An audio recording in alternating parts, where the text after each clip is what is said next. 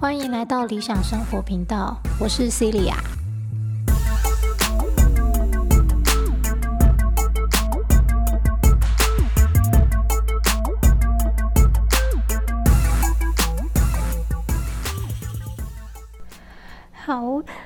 这集呢，就大概讲一下，就是新的一个系列是读书会。好，那因为我平常就跟我干姐每个月定期都会有一次的读书会。那我们的读书会呢，不是说哦限定大家一起读某一本书。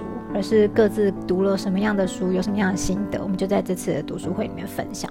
那如果我听完真的很有兴趣，我可能就会跟他借来看。那或是他觉得我的分享这本书好像很有趣的话，他也可以跟我借过去看。大概是这样。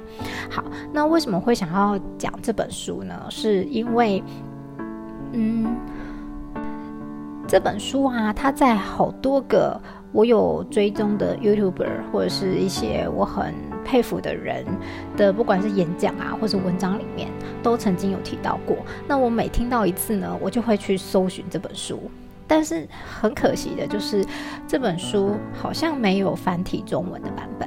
好像我有查到，很多年前曾经有出过，但是后来就是绝版了。所以我如果要买，我就只能买简体的。那虽然是看得懂简体，可是我就是比较想要看繁体字嘛，所以我每一次听到，每一次查了，最后都还是没有买。好，那最后呢，呃，我真的因为已经看到这本书太多次了，所以我就决定，好吧，不管了，那我就看简体的吧，没有问题。好，这本书名叫做《少有人走的路》，我想应该很多人都有听过，而且其实我一开始听到这本书的书名的时候。我也没有马上去查它，好，因为我只是想说，嗯，少有人走的路啊，就是在跟大家说，呃，要做自己啊，哈，要勇敢的，就是什么，对自己诚实啊，巴拉巴拉，我我自己猜想，自己脑补啦，哈，好，那等到后来真的去稍微了解一下这本书的内容，才发现哦，它跟我们就是一般想象的，直接会联想到的内容是不太一样的，好，然后又由于它是一本。简体字的书，我其实是很希望可以送给我的学生，或是甚至学生的家家长，好，或是我的好好朋友们。但是你知道吗？简体字哈，就是虽然不是每个人都看不懂，可是就真的也是有很多人，即使看得懂，他还是不愿意看啊。就像我当初那样嘛。我不愿意看的原因不是什么意识形态，只是我就觉得，哎呦，就是 没有那个习惯，没看过嘛。好。跨出舒适圈，好，那所以，呃，我就自己妄想着 有没有可能，因为分享了这本书，那大家听了真的很喜欢，那有越来越多人需要或是想要真的看这本书的话，那也许台湾的出版社就愿意重新再再出版这本书。的繁体中文版哈，那这样我会非常非常的感激哦，这样因为这样我就可以送书了嘛，我都会买书送给学生或是朋友这样。好，那为什么我会这么这么想要推荐这本书给大家看，给身边的所有的人来看呢？是因为，呃，前几年很红的《被讨厌的勇气》，它。也不是只有前几年红嘛，哈，而且我发现他前几年是真的这么样的红，但没看过的人也还真的很多。好，那我自己的比喻是会是这样子的，就是被讨厌的勇气呢，就像是一个敲门砖，他用很浅显易懂对话，然后又很好读的方式，也蛮幽默的方式，让我们理解到，呃，我们所自以为了解的世界，可能并不是真的是那个样子的。那也，如果我没记错的话，好像也就是在看了《被讨厌的勇气》之后没多久，我就接触到了奥修。那奥修对我而言呢，他就不只是敲开那扇门，而是他字字句句都直接戳进我的心里。就对，没错，就是这样子。好，怎么说呢？因为从小到大总是会有一些怀疑嘛。那真的是这个样子吗？我做觉。我总觉得哪里怪怪的，可是我又没有办法很明确的说出到底是哪里怪，或是为什么会觉得怪。好，那我那那所以，我才会这么样喜欢奥修，是因为哇，他他直接点出了那个我觉得会怪的地方，或是他直接点点出了不合理的地方。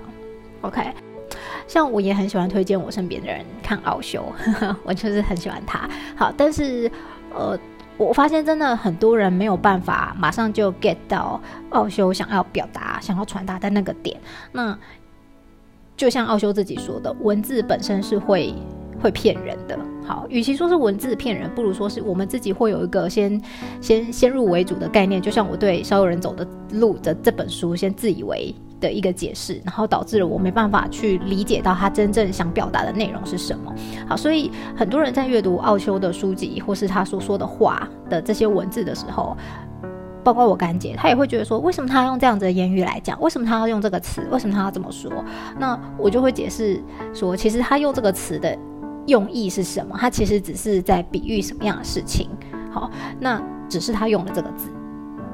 OK，好，那那以我们现在来看，就会觉得说，那他可以不要用这个词啊，他可以用什么什么词，或是什么什么词啊？好，可是问题是在他当时的那个年代，也许还没有人想过有有这个词啊，以及这个词还不是普罗大众大家都能够理解、能够了解的东西，所以他没办法用用我们现在会觉得比较贴近的字词来比喻。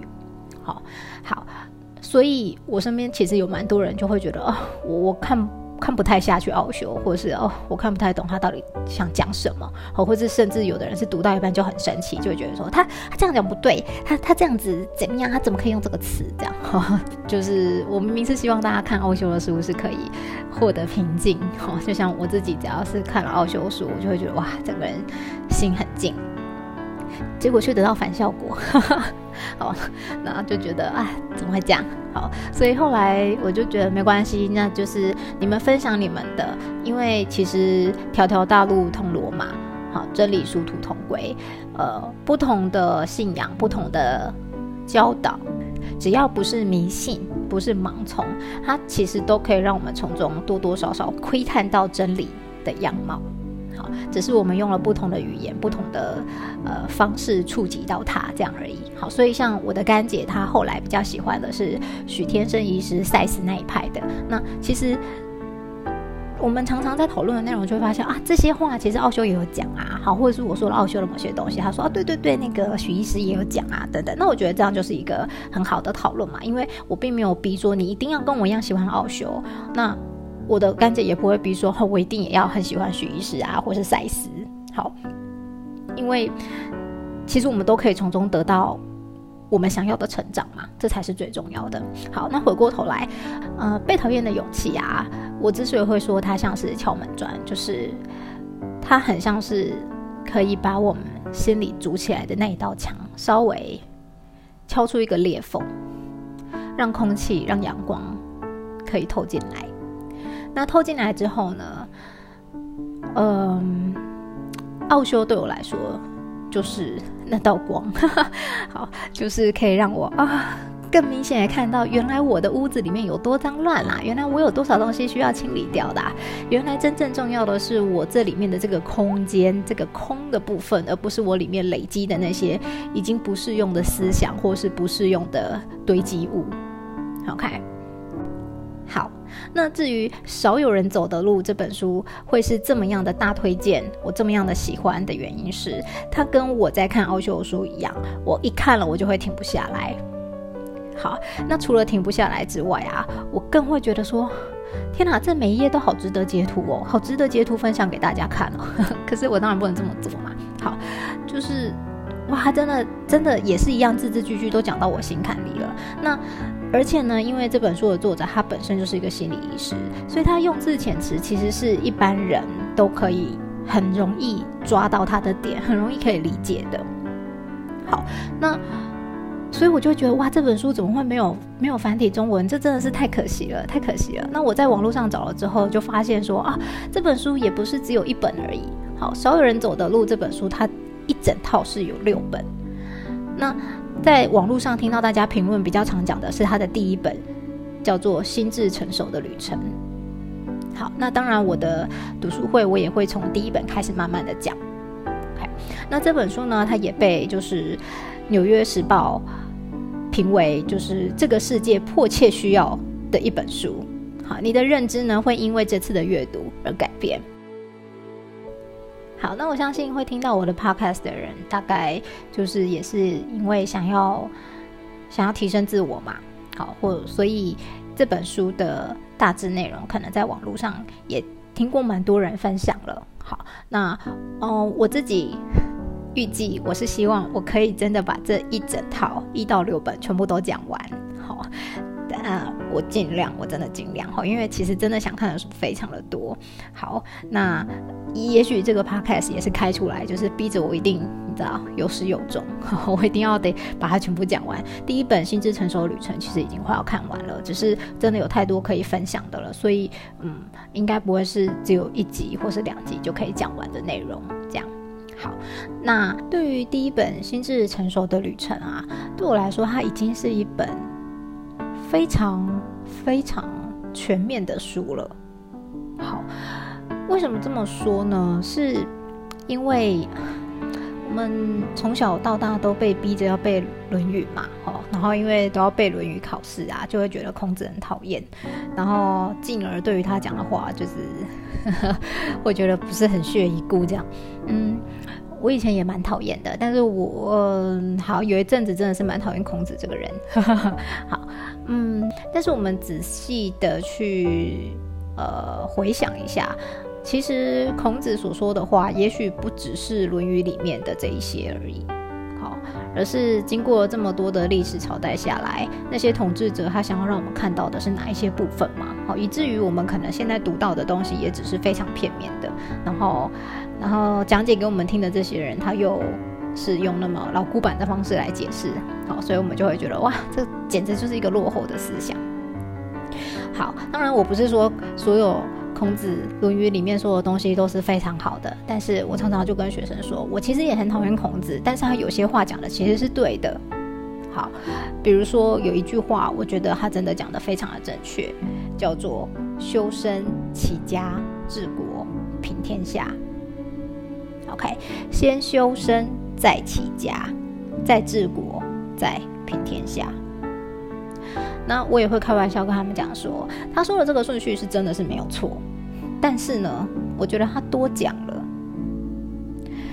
那个修身就够了，不用管什么齐家治国平天下，因为他先把后面的东西讲出来，就有很多人自以为自己已经修得很好了，有没有？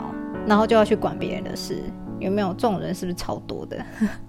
所以我觉得，嗯，修身就够了。好，那所以我也觉得我自己的频道算是很小众，然后也是很很小，就很小。好，我没有什么远大的理想，我只想管好我自己的事，我只想把自己修正到自己最理想的状态。OK，或者是至少让自己在这个世界上，或让自己这一生走得最顺心、舒服、顺畅，而且毫无悔恨的这样子就可以了。好，这也是为什么我会说《心智成熟的旅程》它的这个第一本就已经是非常非常足够，或者是非常非常全面的了。因为就像我也常常会跟学生开玩笑讲说。对我而言，有一个非常理想的乌托邦的世界，是在这个世界里面，每一个人都心智非常的成熟，每一个人也都非常的自律。在这样子的世界里面，不需要额外特别制定什么样的法律或是规范，因为人人都够成熟，人人都够自律。然后，啊，每个人都跟我说：“啊，老师，你这太难了啦！啊，这不可能呐，怎么可能？” 嗯，对，我没有觉得不可能，但我也知道这样子的改变，并不是那么快可以达到的。好，嗯，我知道在我有生之年，应该没有那么快可以看到。可是，我觉得这是人数比例的问题。当一个社会当中这样子的人的数量越来越多的时候，集体的改变跟集体进化是有可能的。OK，那我们就开始稍微简短的介绍一下《少有人走的路》第一本《心智成熟的旅程》这本书的内容吧。好，这本书的内容呢，分为四个部分。第一个部分讲的是自律，第二个部分讲的是爱，第三个部分讲的是成长与信仰，第四个部分讲的是恩典。那我自己的分享方式，嗯，就会是跟我们平常读书会的方式是一样的，哈，就是我在书里面看到哪一些讲的非常好的句子啊，我有划线的，有抄写下来的。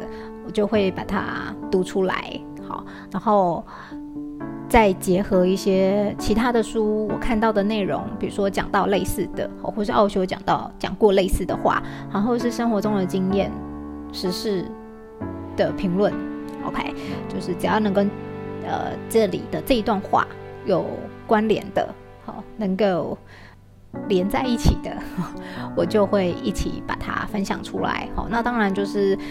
也要看我每一次录的时候，我是刚好想到了什么，才才会讲什么，没办法保证一定很全面啦。好，那我喜欢这样子的方式，是因为它可以帮助我把像刚刚前面讲的，就是真理殊途同归嘛，把各个不同表达方式却得到同样结果的东西连在一起，对我来说是一个很好的同整方式。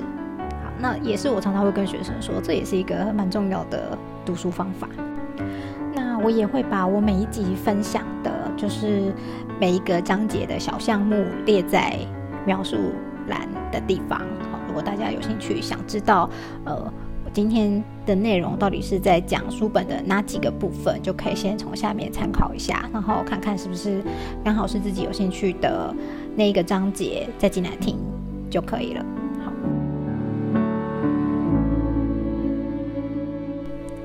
好，好那我们就开始吧。嗯，作者在前言呢讲了一句话，跟我们频道的副标题 “Life is a practice” 是一样意思的。好，作者说，心智成熟的旅程不但是一项既复杂又艰巨的任务，而且是毕生的任务。所以我们才会说学无止境嘛。不过，好像很多人听到这句话都觉得，嗯，好累哦，嗯，好恐怖哦。OK，可是啊，在现在这个变化这么快速的时代，不学习就只能被淘汰呀，对不对？那作者在前言里面也提到，他不属于任何精神病学或心理治疗的学派。好，他也不会单纯的只拥护弗洛伊德、荣格、阿德勒，或是行为心理学、形态心理学等任何一个学说。好，作者自己这么说：我不相信通过单一的治疗方式、单一的解决方案就能解决所有的问题。过讽刺的是，我们这个社会总是希望可以有一个。最简单的方案来解决所有的问题，这大概也是为什么我这么信服这一个作者的原因吧。好，因为我跟他的想法是一样的，没有什么可以单一解决的方案来解决所有的问题，不可能。在不同的时空背景之下，同样一个问题就会有不一样的解决方案。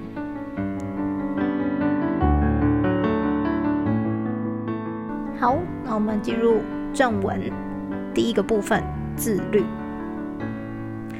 自律是解决人生问题最主要的工具，也是消除人生痛苦最重要的方法。这句话我非常非常非常的认同。好，因为奥修也说过嘛，自由的前提是自律。好，我也常常跟学生说。自由的前提是自律。哈，如果你没有办法自律的话，是不会有其他人给你自由的。好，就像你不管理好你自己的时间，就会有别人来管理你的时间。那这时候你就没有感觉到自由了嘛？因为你觉得你的时间都被他人给剥夺了，都被他人给规划去了，对吧？那作者呢，在书里面也有直接对于自律说了他的定义。好，所谓自律，就是主动要求自己以积极的态度去承受痛苦、解决问题。自律有四个原则：推迟满足感、承担责任、忠于事实，以及保持平衡。那这四个原则呢，在下面的章节就会一一的来说明。第一个小章节，问题和痛苦。这篇的一开头，我觉得就讲得非常非常的好。好，人生苦难重重，这是个伟大的真理。是世界上最伟大的真理之一。遗憾的是，大多数人却不愿意正视人生的苦难。他们一遇到问题和痛苦，不是怨天尤人，就是抱怨自己命苦，仿佛人生本来就应该既舒适又顺利似的。人生是一连串的难题，面对它，你是哭哭啼啼，还是奋勇前进？你是束手无策的哀嚎，还是积极想办法去解决，并将方法毫无保留地传给后人？人生就是一个不断面对问题并解决问题的过程。承受面对问题和解决问题的痛苦，我们就能从中学到很多东西。然而，大多数人缺乏这样的智慧。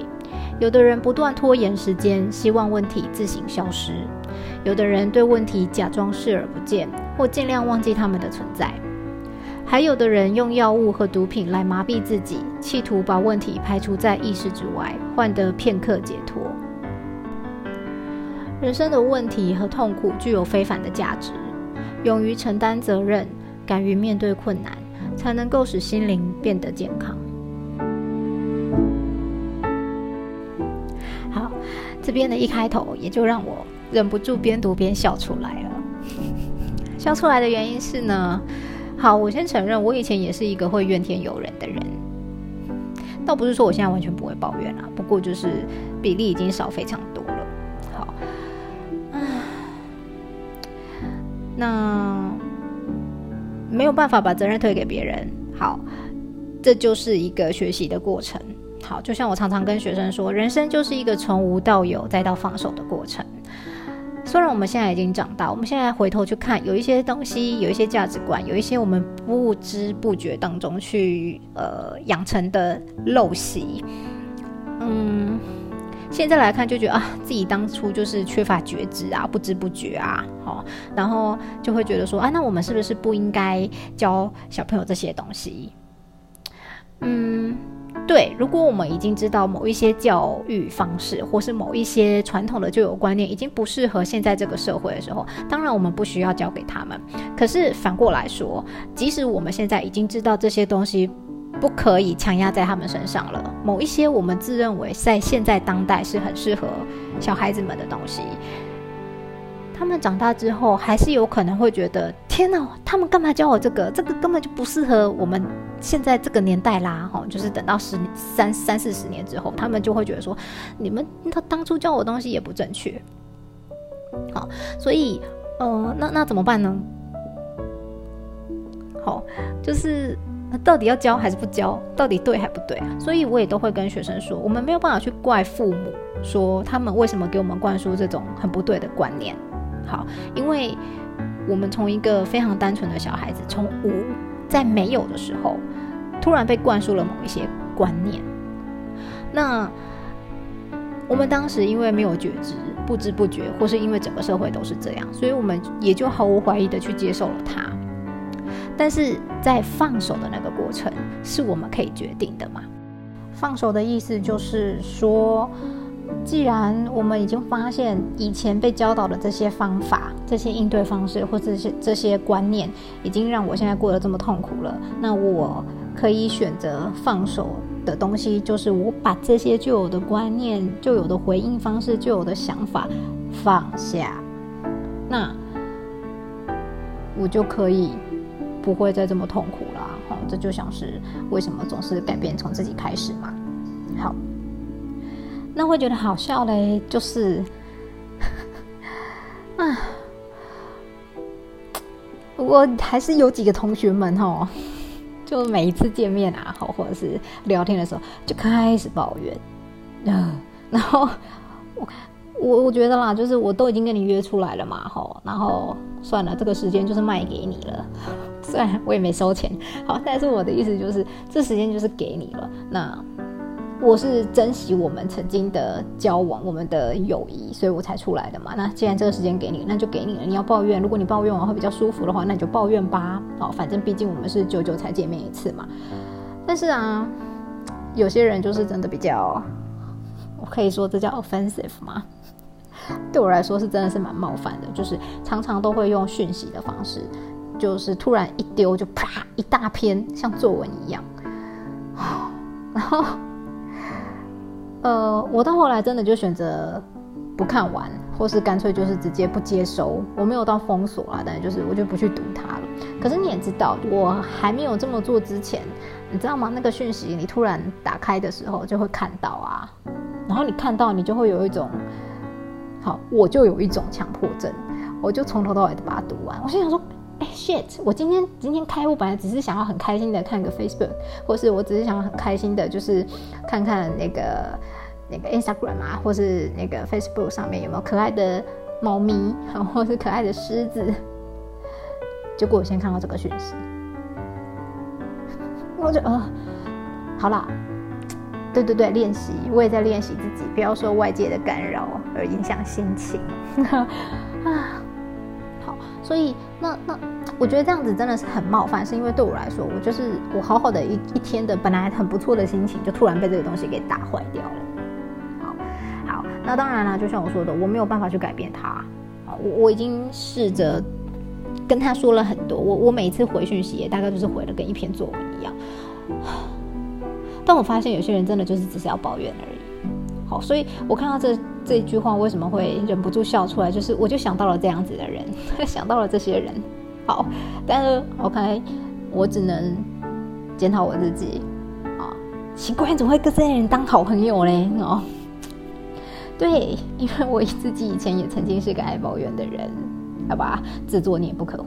好，但没关系，我修正了，我也没有要逼迫他们改的意思，我就自动不联络。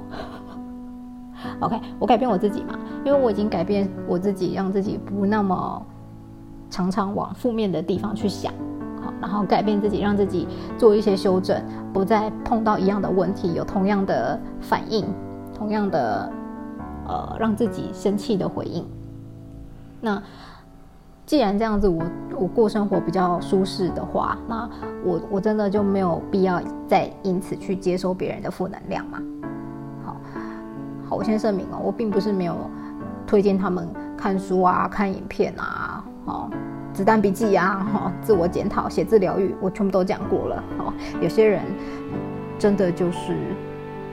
那个样子，我不能这么说，就是我觉得有些人啊，他真的不会珍惜陪在他身边的人，好，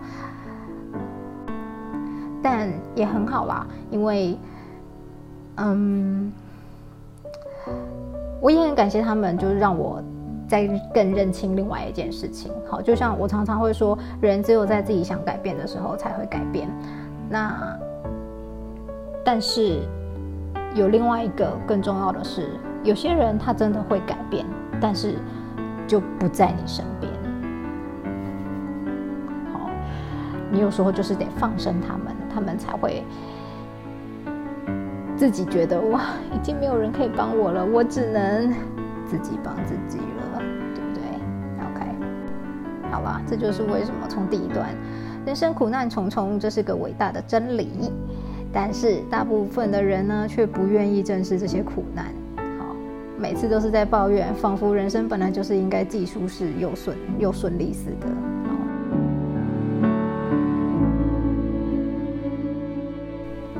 好，第一集的少有人走的路，心智成熟的旅程读书会先到这里。好，我不想要把一集做的太长，然后因为嗯，太长的话就得中断收听。那前面的感觉或者前面讲的东西可能就被打断，或是得重听啊，这是我个人的习惯。好，虽然我自己也会听很长的 podcast，可是呃，关于想要自己能够消化吸收成长的内容的话，我是希望尽量不要超过三十分钟，或是至少一定要在四十分钟以内。好，那这就是第一集的读书会，希望很快就会有第二集。好，下次见，拜拜。